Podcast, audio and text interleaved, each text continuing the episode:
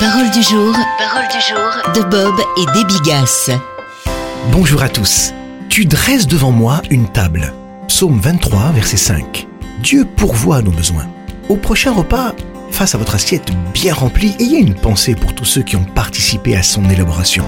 L'agriculteur ou l'éleveur, l'entreprise de transformation alimentaire, la société de transport, le distributeur, l'acheteur, puis enfin la personne qui vous l'a cuisiné avec amour.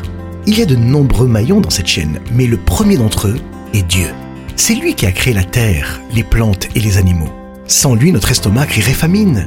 Chaque fois que l'on se met à table, il faut donc le remercier sans retenue. D'ailleurs, ne dit-on pas merci à la personne qui dépose ce délicieux plat devant nos yeux? Dieu nous dit en quelque sorte, tout ce que vous avez vient de moi. Vous répondrez peut-être, mais j'ai travaillé dur pour obtenir ce que j'ai. Bien entendu, et on ne peut que louer vos efforts et votre zèle.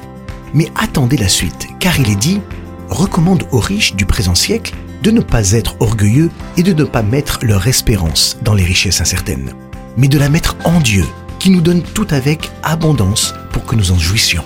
Qu'ils fassent le bien, qu'ils soient riches en œuvres bonnes, qu'ils aient de la libéralité, de la générosité. 1 Timothée 6, versets 17 et 18. Quand Dieu parle de générosité, il nous rappelle simplement que c'est lui qui pourvoit tous nos besoins et qui nous bénit avec abondance.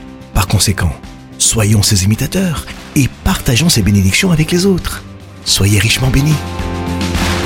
Retrouvez Parole du jour en version imprimée sur l'application ou sur paroledujour.com.